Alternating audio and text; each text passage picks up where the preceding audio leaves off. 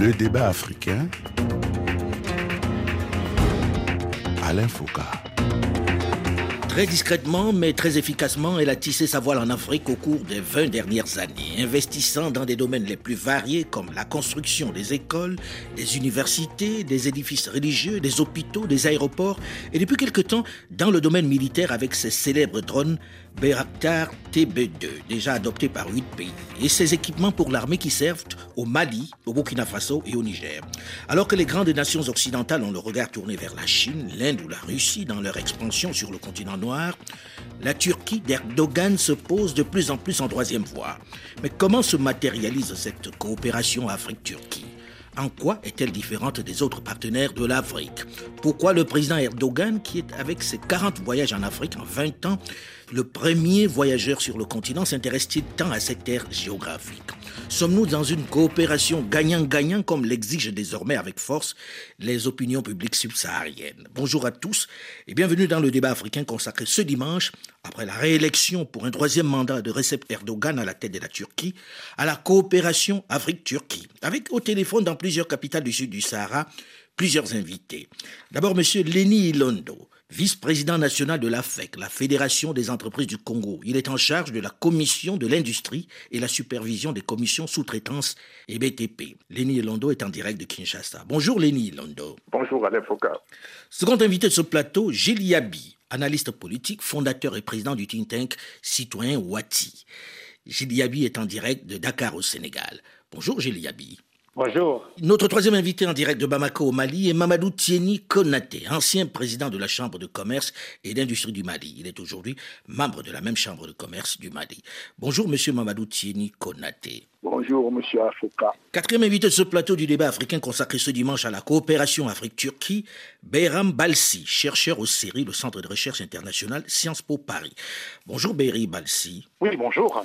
Alors nous avions souhaité la présence d'un officiel turc sur ce plateau, mais les autorités concernées ont décliné notre invitation. Qu'est-ce qui explique, Gilles Yabi, cet intérêt de la Turquie pour l'Afrique? Elle qui n'a pas un passif colonial avec le continent. Qu'est-ce qui justifie l'intérêt que le président Erdogan a développé avec le continent? On est passé de 12 ambassades du début du siècle à 43 en 2002. Une vraie expansion, avec un vol de Turkish Airlines tous les jours en direction de quasiment toutes les capitales africaines. Comment l'expliquer cet intérêt, Gilles Yabi? Alors, je, crois qu'il y a différentes explications, mais je crois que la, première, c'est qu'il y a des pays dans le, dans le monde qui ont des ambitions de, puissance, ou en tout cas d'influence, euh, d'autres qui se contentent plutôt de leur propre économie, de leur politique euh, intérieure. Et très clairement, parfois, euh, une direction est donnée par un, un dirigeant qui euh, notamment est nationaliste euh, et veut restaurer une forme aussi de, de prestige de, de la Turquie. Et je crois on, que... va aller vite en gros parce que comme d'habitude le temps est très court dans cette émission.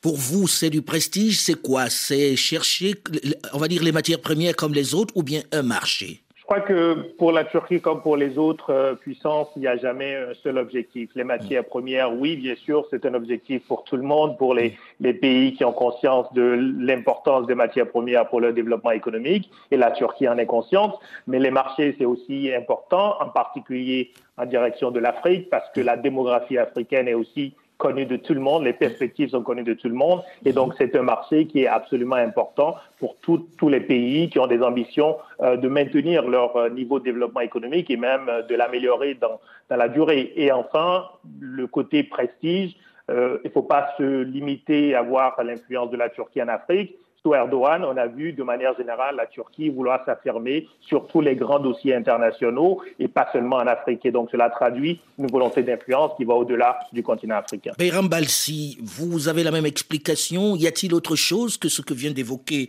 Giliabi J'ai le sentiment à vous entendre que c'est une stratégie pensée directement par Erdogan. Je pense que c'est beaucoup plus complexe que ça. D'abord, il faut dire que cette stratégie de la Turquie en Afrique a été lancée avant lui, ou déjà avant qu'il arrive au pouvoir. Mm -hmm. Mais malheureusement, la Turquie a une crise économique euh, fulgurante. En 1998. En... Mmh. Exactement, donc du coup, ça a été relancé. Et de ce fait, je pense qu'il ne faut pas croire que c'est un capital. Je pense que la Turquie, c'est un pays complexe, avec aussi un secteur privé, euh, des acteurs multiples et variés, et qui ne sont pas directement, qui partent avec l'initiative d'Erdogan. Ils sont aussi capables de, de, prendre leur propre initiative. Mmh. Et c'est aussi à tous les niveaux, au niveau économique, culturel, idéologique, il y a une variété, une diversité des acteurs turcs Et ça, c'est quelque chose d'important. Mais en même temps, quand on regarde bien, euh, euh, celui qui porte véritablement cette diplomatie, cette économie, c'est Erdogan qui se déplace régulièrement sur le continent. Et les entreprises qui arrivent viennent dans son sillage. Oui, mais ça fait 20 ans qu'il est au pouvoir. Mhm. Ça ne fait que ça. Ça fait 20 mhm. ans qu'il est au pouvoir. La stratégie a été lancée il y a 20 ans. Mhm. Et je pense que si demain, si hier, il avait perdu les élections, après lui, je pense qu'ils auraient continué parce que la Turquie a compris que la Turquie, les Turcs, les divers acteurs turcs, politiques, culturels, religieux, compris que l'Afrique était aussi importante. Donc, de fait, il y a un intérêt général qui dépasse la place politique turque et qui intéresse un peu tout le monde. Et je pense que ça va se poursuivre. Et je rajouterai aussi, c'est qu'en fait, les Turcs, ils ont réussi à, battre une certaine timidité, un complexe qu'ils avaient par rapport aux autres. Mhm. Et je dirais que quand ils s'intéressent à l'Afrique, c'est aussi pas directement vis-à-vis des Africains, c'est aussi pour montrer à leurs partenaires occidentaux, aux grands, que ils sont aussi capables d'avoir une certaine politique internationale, du prestige, d'intérêt, de soft power et de participer on, va parler, on va parler de ce soft power dans un instant. Mais dans quel domaine investit euh, euh, la Turquie le plus lorsqu'elle va en Afrique, que ce soit les entreprises ou l'État? Je crois qu'il y a tous les domaines. Au niveau de la culture, formation des cadres, économie, culture, et depuis quelques années, il y a aussi, vous l'avez dit tout à l'heure, la politique militaire, formation des cadres, exportation d'armement. Il n'y a pas une, mais il y a divers moyens, diverses possibilités, divers secteurs qui sont concernés. Et ça montre aussi à quel point la Turquie est devenue un pays, comme beaucoup de pays qui sont dans une phase d'émergence internationale. Mhm. Et c'est comme ça qu'il faut voir les, choses, les choses. Mamadou Tieni, on sait que la Turquie est très présente au Mali. Avant de parler de ce qui est armement, avant qu'on arrive à l'industrie de l'armement, la Turquie investissait déjà au Mali. Dans quel domaine essentiellement? Essentiellement, c'est dans l'import substitution, parce que la Turquie a une grande capacité d'offres variées mhm. qui n'est plus compétitive sur le marché européen dès lors qu'elle ne fait plus elle ne fait pas du moins partie de l'Union européenne. Et le, pays, le Mali étant un grand pays commerçant, on a beaucoup profité de cette offre. vous voulez dire cette offre, vous voulez dire que cette offre est moins chère ou bien qu'elle est de meilleure qualité? C'est quoi exactement la différence? Elle est plus prenable en termes de qualité-prix. Parce que vous ne savez pas que l'essentiel de la technologie turque est une inspiration de la technologie allemande, mhm. qui est beaucoup euh, reformulée en, en, Turquie. Et au-delà des particuliers que nous avons coachés pour aller en Turquie, la Turquie offre des capacités dans des domaines dont les États ont pointé comme priorité. Aujourd'hui, avant la fin du régime IDK, on avait un gigantesque projet agricole, d'irrigation agricole. C'est ce que vous savez au Mali, c'est que l'Office Niger, un million de terres irrigables. Un grand projet dans l'immobilier. À l'époque, j'étais le PDG de la plus grande agence immobilière du Mali. On avait des programmes de 50 000 logements. Et c'est un domaine où le C'était avec l'État ou bien avec les entreprises privées? Cette opération Avec l'État, mais avec un, principe qui faisait une sous-traitance obligatoire avec les entreprises privées. Mhm. Ce qui fait un transfert de savoir-faire. D'accord. C'était les entreprises turques qui venaient ou bien c'était des entreprises Oui, c'était des entreprises qui venaient et qui nous conféraient surtout une grande capacité dans le, dans le, dans le préfabriqué. Alors on dirait que ce partenariat pour l'instant est essentiellement avec les États, c'est-à-dire que ce soit les entreprises privées qui arrivent de Turquie ou bien l'État lui-même qui arrive, tout se passe essentiellement avec l'État. Est-ce que c'est le cas en RDC, Lenny Londo? Euh, c'est pour l'instant, c'est le cas euh, en RDC avec euh, l'État parce que la construction des infrastructures sont confiées aux entreprises turques directement. Mais cependant, il faut, euh, insister sur une chose. D'abord, la localisation géographique de la Turquie. La Turquie joue pratiquement euh, la transition entre l'Europe et l'Asie. Vous voyez, quand vous êtes à Adana, vous, êtes à 300 km de, Beyrouth, au, au, Liban, et la Turquie a bénéficié de la sous-traitance de, de l'Allemagne. Elle a beaucoup travaillé, elle a beaucoup fabriqué, et elle a pris une position non politique, de, ne se gère pas des, affaires politiques en Afrique, mais mhm. vient avec des investissements.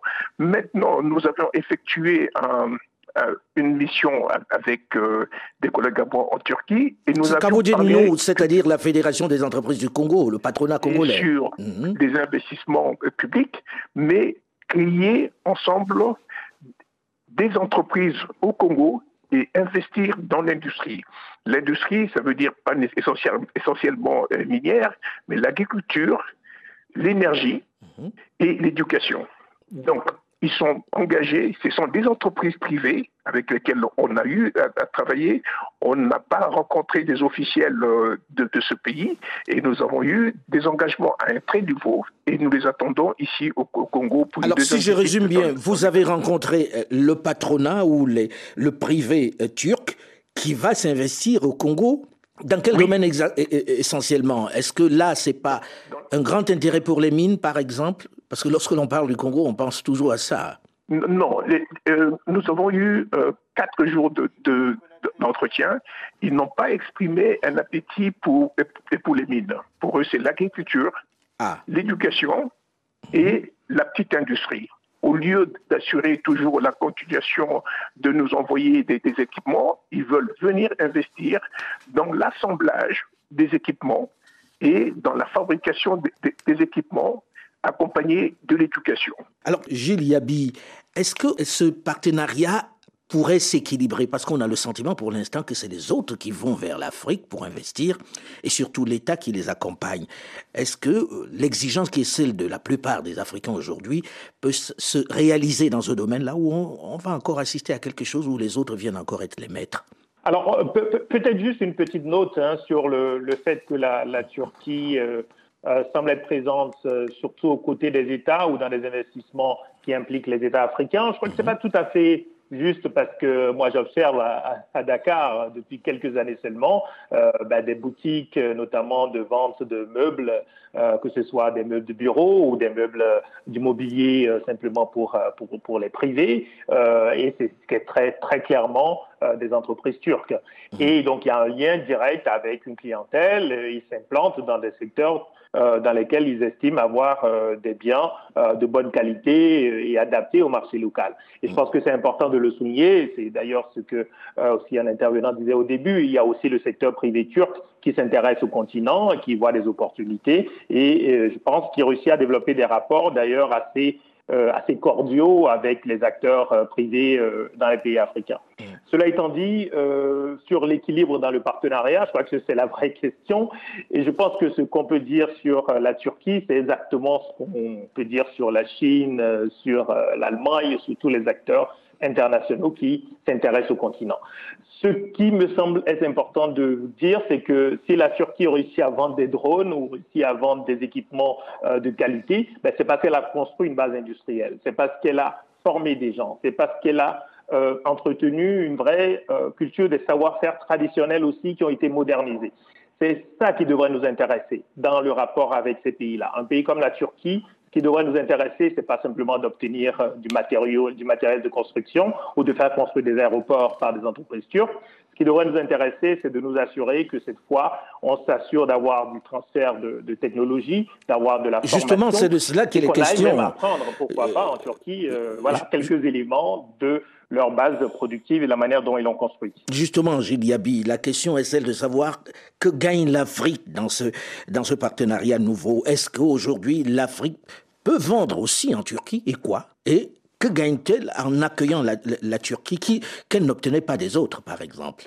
Non, alors pour vendre, à nouveau, il faut produire d'abord. Et il faut produire une gamme quand même diversifiée de, produits. Oui, il n'y a pas que l'industrie à produire, il n'y a pas que l'industrie à vendre. Il y a beaucoup de choses qui peuvent être vendues au départ de l'Afrique. Oui, bon, enfin, je pense que l'Afrique commerce depuis longtemps, mais le problème c'est qu'on on va à peu près les mêmes, les mêmes produits non transformés. Alors, moi, je suis contre le fait de, de voir seulement chaque fois des, des aspects négatifs. Il y a des progrès qui sont faits. Aujourd'hui, il y a un discours dans beaucoup de pays africains qui n'y avait pas il y a encore quelques années sur le besoin de transformation sur place euh, de nos matières premières. Mais euh, passer du discours à l'action et aller plus vite dans la mise en place des conditions qui permettent d'avoir de la production locale, c'est là, je pense, la, la priorité. Mais ça prend du temps. La Turquie, qui aujourd'hui se projette à l'extérieur, ben, elle a fait après un travail pendant euh, quelques décennies qui lui a permis à nouveau d'avoir ce savoir-faire. Mais on pourrait, on pourrait retourner la même chose que les Européens aussi avaient préparé leur industrie. On leur fait le même reproche aujourd'hui. Alors, Mamadou Tieni Konaté, vous qui y avez été, quelles sont les opportunités d'affaires qu'il peut y avoir en Turquie pour un entrepreneur africain?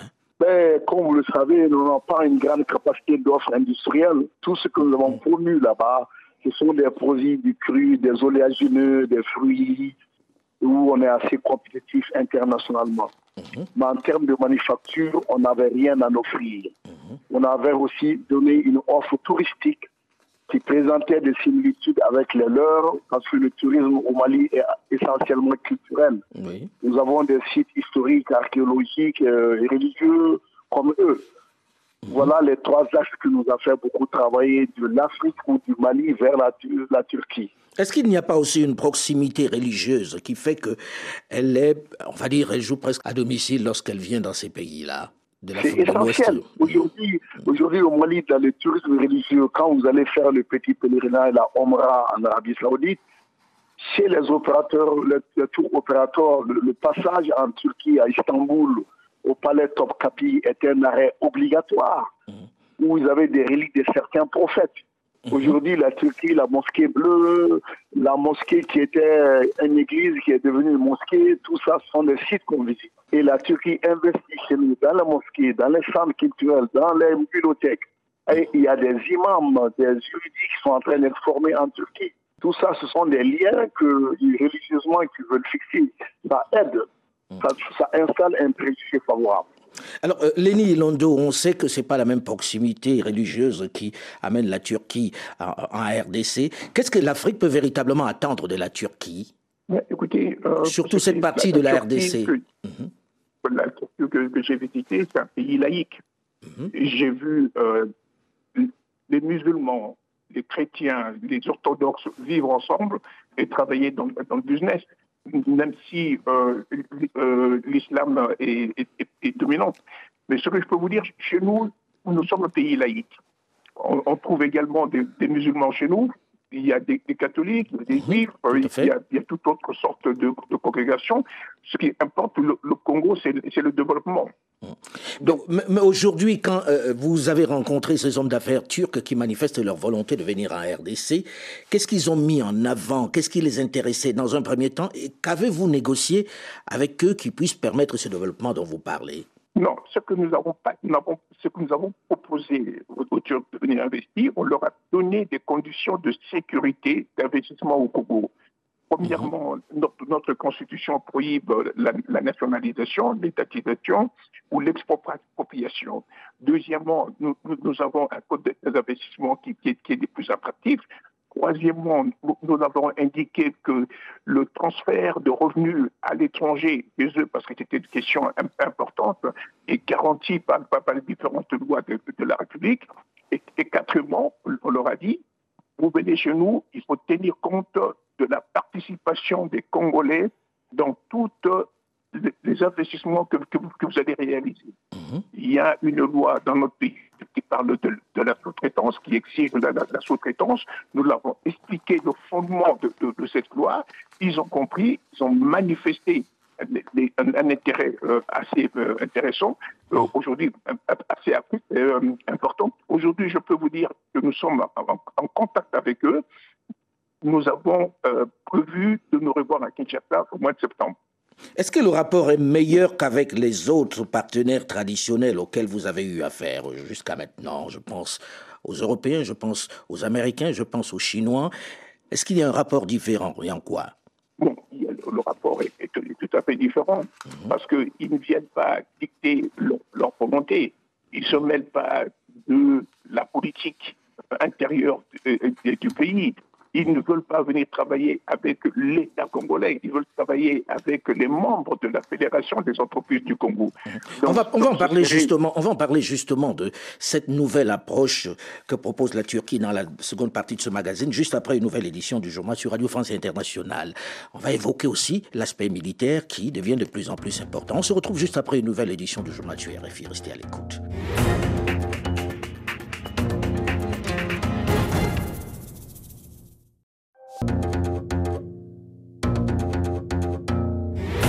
Le débat africain. Alain Foucault. En une vingtaine d'années, il a réussi à asseoir sa présence, sa frêle silhouette sur l'Afrique entière. Une telle présence que pendant que les médias du Nord, dans leur immense majorité, annonçaient son imminente défaite à la présidentielle, ceux d'Afrique souhaitaient globalement et prédisaient sa victoire. Celle de Recep Tayyip Erdogan qui, en 20 ans aux affaires, a effectué pas moins de 40 déplacements en Afrique. Au lendemain de sa reconduction pour un troisième mandat, que penser de la coopération Afrique-Turquie qu'il a impulsée puisqu'elle existait déjà avant lui? Quel intérêt pour l'Afrique, désormais exigeante d'un Nouveau maître ou partenaire privilégié? Dans quel domaine? Bonjour et bienvenue dans le débat africain consacré ce dimanche à la coopération Afrique-Turquie. Avec au téléphone plusieurs invités. D'abord, M. Leni Ilondo, vice-président national de l'AFEC, la Fédération des entreprises du Congo, en charge de la commission de l'industrie et la supervision des commissions sous-traitance et BTP. Leni Ilondo est en direct de Kinshasa. Second invité de ce plateau, Gilles Yabi, analyste politique, fondateur et président du think tank citoyen Wati. Gilles est en direct de Dakar au Sénégal. Notre troisième invité en direct de Bamako au Mali est Mamadou Tieni Konaté, ancien président de la Chambre de commerce et d'industrie du Mali. Il est aujourd'hui membre de la même Chambre de commerce. Quatrième invité de ce plateau du débat africain consacré ce dimanche à la coopération Afrique-Turquie, Béram Balsi, chercheur au CERI, Centre de recherche internationale Sciences Po Paris. Il est en direct de la capitale française. Voilà pour notre plateau. Alors nous avons terminé la première partie de ce magazine en évoquant justement la différence qu'il peut y avoir entre la coopération Afrique-Turquie et celle qui jusque-là existait, c'est-à-dire les Européens, les Américains et les Asiatiques. Là, j'ai envie de me tourner vers M. Balsi. Je pense que les Turcs s'intéressent à l'Afrique en mettant en avant le fait qu'ils n'ont pas de passé colonial, qu'ils n'ont jamais colonisé, même si effectivement l'histoire, la Turquie et l'Empire ottoman dans leur passé, ils ont été prédominants dans certaines parties au nord de l'Afrique, mais ce n'était pas la même type, le même type de colonisation. Mhm. Ça, c'est le premier. La deuxième particularité de cette présence turque, c'est de dire qu'en fait, il y a quand même un certain intérêt pour dire que nous sommes là pour travailler du win-win, pour, gagnant-gagnant avec vous. Et il y a mhm. aussi un sentiment en fait que c'est aussi une présence qui est pas mal véhiculée par des promoteurs, par des acteurs religieux qui s'intéressent beaucoup plus au monde musulman, où il leur est beaucoup plus facile de s'implanter, mhm. d'ailleurs, même s'ils s'intéressent aussi à s'implanter dans d'autres pays. Et enfin, j'ai l'impression en fait que les Turcs, ils, observent un peu les échecs qu'il y a eu des liens compliqués entre l'Occident et l'Afrique, et donc mhm. ils essaient de se présenter sous une forme de troisième voie on que nous, on a une autre façon de, voir les choses. Et aussi le fait que je pense qu'ils ont compris une chose aussi qui est très importante en Afrique, et ça vous le savez mieux que moi, c'est le côté, le souverainisme. La volonté, l'attachement particulier de ces États à leur indépendance, à leur souveraineté, à leur autonomie, à leur volonté de, de dessiner leur propre, de passer par le propre destin. Mhm. Ils ne parlent pas de droits de l'homme. Ben, les droits de l'homme, c'est-à-dire que, bon, d'abord, je pense qu'ils auraient du mal à donner des leçons de de parce que c'est quand même quelque probablement en Turquie. Et ensuite, ils sont aussi un peu pragmatiques. Mais si vous regardez bien, à part les Européens et les Américains, il n'y a que eux, les autres, ne se mêlent pas des droits de l'homme. Vous avez la Chine, le Brésil, les autres, d'autres acteurs qui ne s'intéressent pas à ça. Ce qui compte, c'est la coopération et puis ne pas s'ingérer aux affaires intérieures de ce pays-là parce que sinon, ce serait très compliqué. Et c'est une stratégie qui marche. Et je rajouterai que les Turcs, ils essaient leur stratégie en Afrique, mais auparavant, cette habitude à s'exporter sur la scène internationale, ils l'avaient mise en pratique dans des pays qu'ils connaissent beaucoup mieux, dont en Asie centrale, dans le Caucase, dans les Balkans, où il y avait une certaine tradition, une certaine proximité avec ces pays-là. Et une fois après avoir acquis cette expérience, ce sont les mêmes promoteurs, les mêmes acteurs qui sont partis en Afrique après avoir gagné cette expérience. Je dirais que ça marche, ça marche parce que aussi en Afrique, on est aussi à la recherche de nouveaux partenaires. De nouveaux partenaires. Alors, dans le domaine militaire, on a vu les Turcs arriver. Ne bénéficient-ils pas de la déconfiture, du rejet du partenaire français, notamment au Mali et au Burkina Faso? On constate qu'ils vont un peu partout où la France est en difficulté, notamment dans les domaines militaires. On voit qu'ils ont livré des équipements militaires, notamment des drones, à huit pays sur le continent et ont remplacé tous ceux qui régnaient en maître dans le domaine. Est-ce que la Turquie ne bénéficie pas de la déconfiture des grandes puissances? Alors, je pense que la Turquie s'intéresse partout il va là où elle a des possibilités de s'implanter. Hmm. Mais je pense que c'est un peu, c'est un peu erroné de croire, de croire que la Turquie cherche à remplacer la France là où elle est pose une question de défaillance. Mais en, en, Afrique, c'est ce qui transparaît quand même. Hein, je veux dire, elle, est, elle est, au Mali, elle est au Burkina, elle, est euh, en Éthiopie, elle est dans un certain nombre de pays où, d'un coup, on, on, voit quand même que c'est des pays où la France a perdu un peu pied. Oui, mais la Turquie va aussi dans d'autres pays où il n'y a pas de présence française. Donc, euh, je ne mm-hmm. pense pas. Et, puis, les Turcs, ils savent qu'ils n'ont pas les moyens de remplacer la France. C'est impossible. Mm-hmm. Et euh, pour avoir fait un peu de terrain au Niger il y a quelques semaines de cela, je pense qu'ils se disent il y a de la place pour tout le monde, il y a une demande, on a une certaine facilité de contact avec certains pays africains. Donc il faut y aller. Oui, mais on a vu une relation tendue entre le président Macron et le président Erdogan sur ces questions, et où clairement euh, ben, les mots étaient assez durs pour montrer qu'ils n'étaient pas si amis que cela, et que même sur le terrain économique, ce n'était pas la franche camaraderie. Oui, mais il y, a, il, y a, il, y a tellement, il y avait tellement de différences entre la France et la Turquie, entre Erdogan et, et Macron, qu'au final, ils se ressemblent aussi parfois dans le style de plus en plus. Je crois bien. Je, je, dirais même que Macron s'inspire un tout petit peu de Erdogan. Est-ce qu'il le style en, en copyright? Je, je n'en sais rien.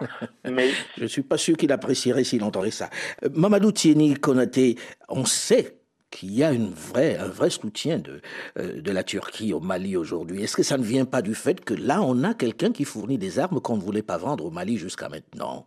Oui, je crois que comme toute personne qui veut entrer dans un pays, vous regardez la meilleure opportunité. La Turquie a été la réponse à ce que la France n'a jamais voulu faire. La France a été présente, n'a pas accepté de doter l'armée en capacité autonome. Et la Turquie vient se placer une stratégie autonome malienne, il fournit les outils stratégiques et tactiques dont l'armée a besoin.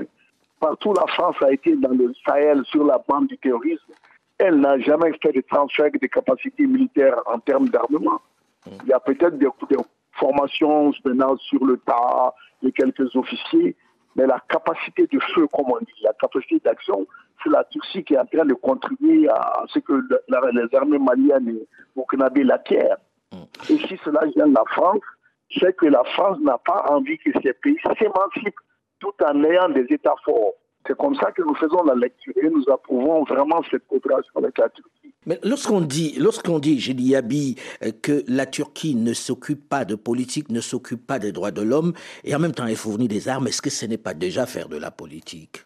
Oui, je, je, crois que c'est toujours euh, assez réducteur de, de penser que euh, un pays qui dit ne pas se préoccuper de politique intérieure, sa coopération ne produit pas des effets politiques. Mmh. Euh, le fait de ne pas avoir un contenu politique, un contenu en termes d'exigence euh, ou simplement de commentaires sur euh, l'action d'un gouvernement en matière de, de droits de l'homme, euh, ben, cela peut renforcer le gouvernement en question et lui permettre justement de rééquilibrer sa position par rapport à des, des acteurs qui sont plus exigeants. Et le fait aussi, c'est pas nécessairement le cas de la Turquie parce que la Turquie a quand même des élections, c'est pas un régime autoritaire, c'est pas un régime de parti unique comme comme la Chine par exemple. Donc il y a quand même aussi des nuances importantes. Mais le fait de ne pas avoir une société civile peut-être très connu et connecté également euh, au continent. Le fait de ne pas avoir nécessairement un débat peut-être démocratique euh, euh, sur l'engagement extérieur de la Turquie, ben, cela limite aussi la possibilité, par exemple, pour des citoyens de pays avec lesquels la Turquie coopère,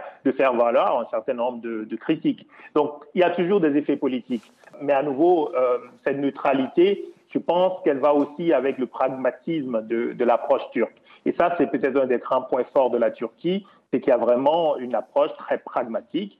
Je crois que lorsqu'il s'agit des ventes d'armes, on extend du commerce.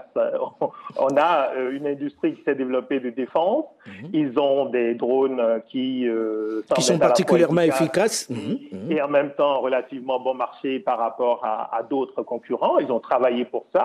Ben, maintenant, il faut les vendre. Mm -hmm. Donc, que ce soit en Afrique, que ce soit euh, ailleurs, euh, ce qui est important pour le PDG de Baïkar, de vendre ces drones et c'est important aussi pour le gouvernement turc parce que ça fait des emplois et ça fait un, un secteur. Et je pense que c'est ça qui est le plus important et effectivement, ils vont beaucoup plus vite un peu comme les Chinois oui. aussi, euh, simplement dans la délivrance de, de, de ce qu'ils ont promis de, de, faire. Donc je crois qu'il faut faire attention, est-ce que est-ce que c'est vraiment du soutien aujourd'hui au Mali ou au Burkina? Euh, Si ce sont des armes qui sont vendues, ben, elles sont Mais vendues. Sur, pla sur place, Mamadou Tieni Konaté, c'est un peu ce qui se ressent.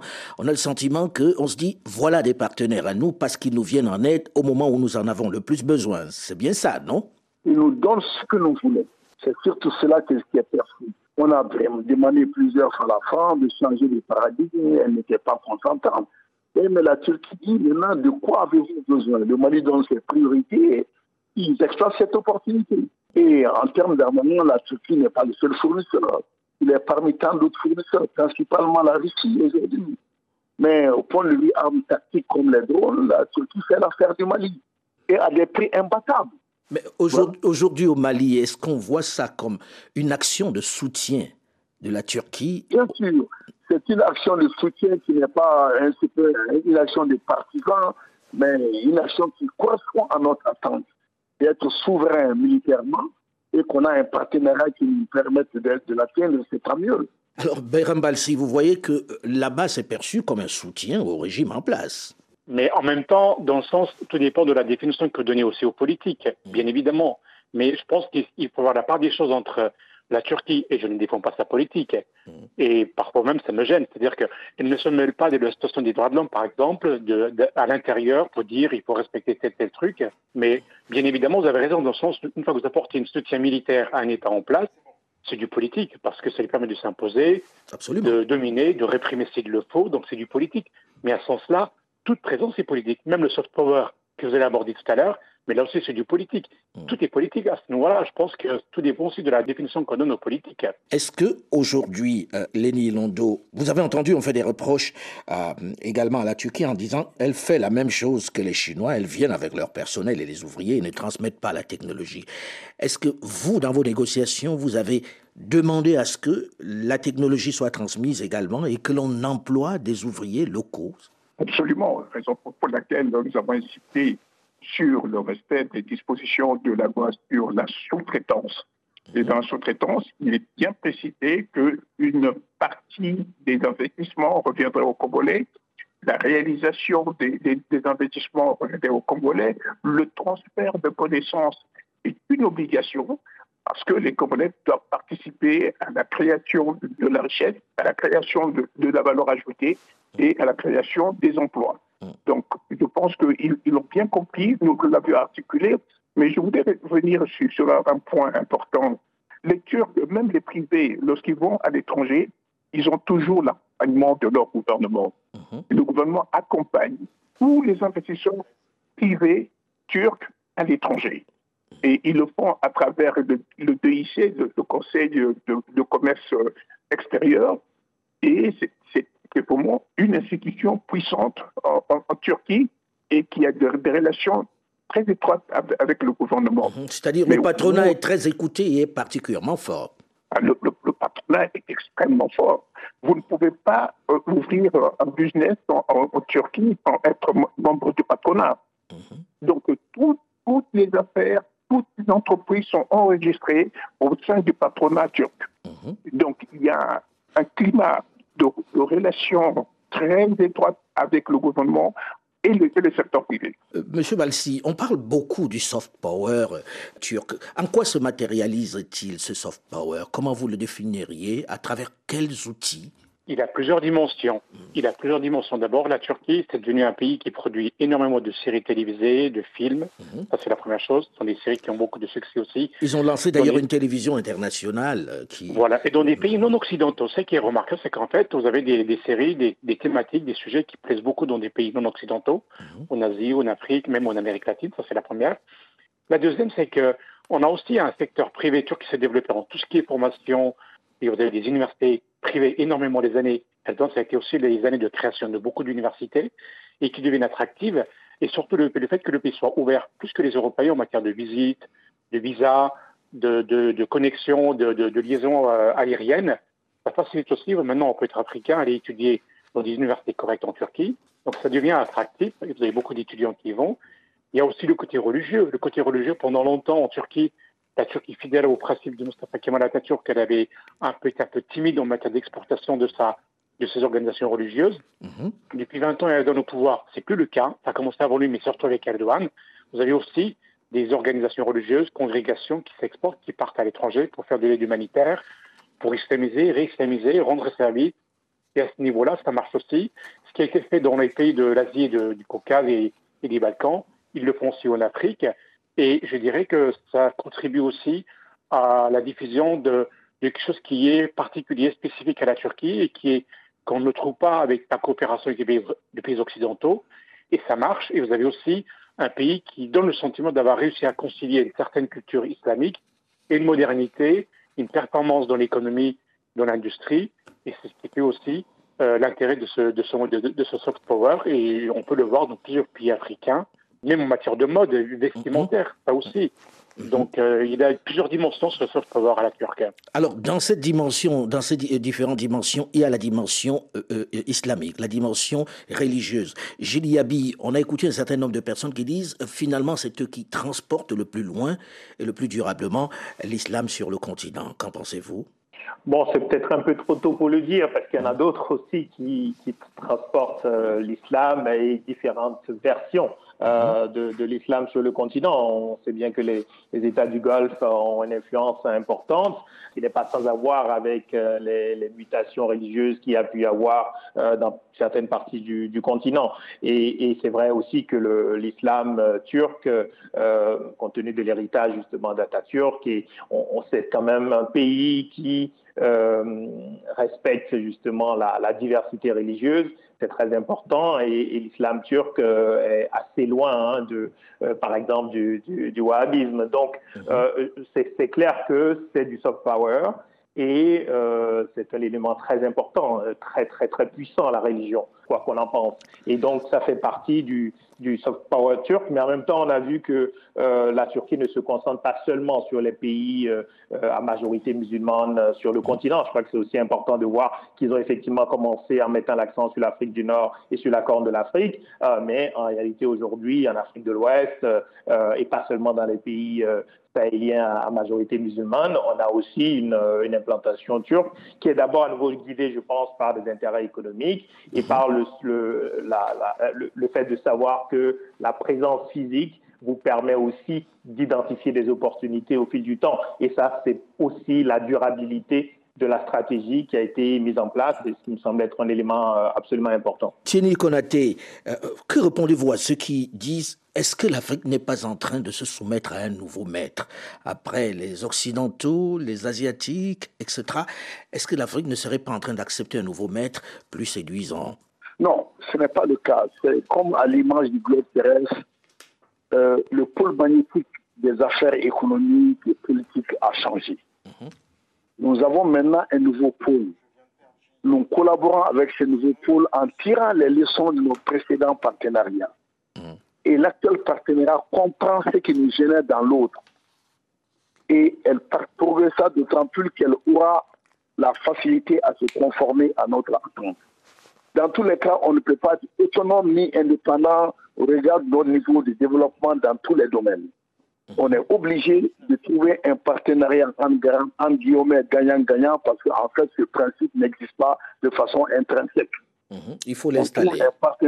Voilà, il faut, il faut trouver un, un, partenariat où on gagne mieux que la précédente et il faut à mesure on l'améliore. Mmh. Et pour réagir à ce que l'autre disait, il faut qu'il comprenne que quand un investisseur, à l'image d'un pays, vient dans un pays donné, il rentre par la similitude qu'il partage avec ce pays.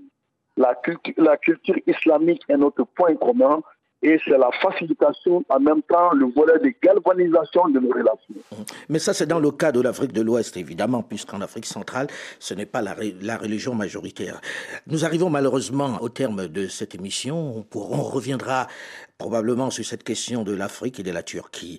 À noter tout de même que pour l'instant, le courant d'affaires est surtout noué entre les États et entre les firmes turques et les États. Les privés semblent encore chercher leur place dans cet écosystème, en espérant que les choses sauront se rééquilibrer avec le temps, l'exigence étant justement l'équilibre. Cela ne vous aura pas échappé que personne n'a osé critiquer ou dénoncer au Nord le troisième mandat d'Erdogan, qui, soit dit au passage, est en réalité aux affaires depuis 2003 et qui a été élu très démocratiquement. À méditer. À méditer également ces propos du président Mohamed Bazoum du Niger, qui, avec la victoire d'Erdogan, tacle l'Europe en vantant, je cite, la belle leçon de démocratie à suivre. Mais pour l'instant, le débat africain s'est terminé pour aujourd'hui. Delphine Michaud, Olivier Raoul et Alain Foucault, vous donnons quant à nous rendez-vous la semaine prochaine, même heure, même fréquence. Dans un instant, une nouvelle édition du journal sur Radio France Internationale. Restez à l'écoute, portez-vous bien et à très vite.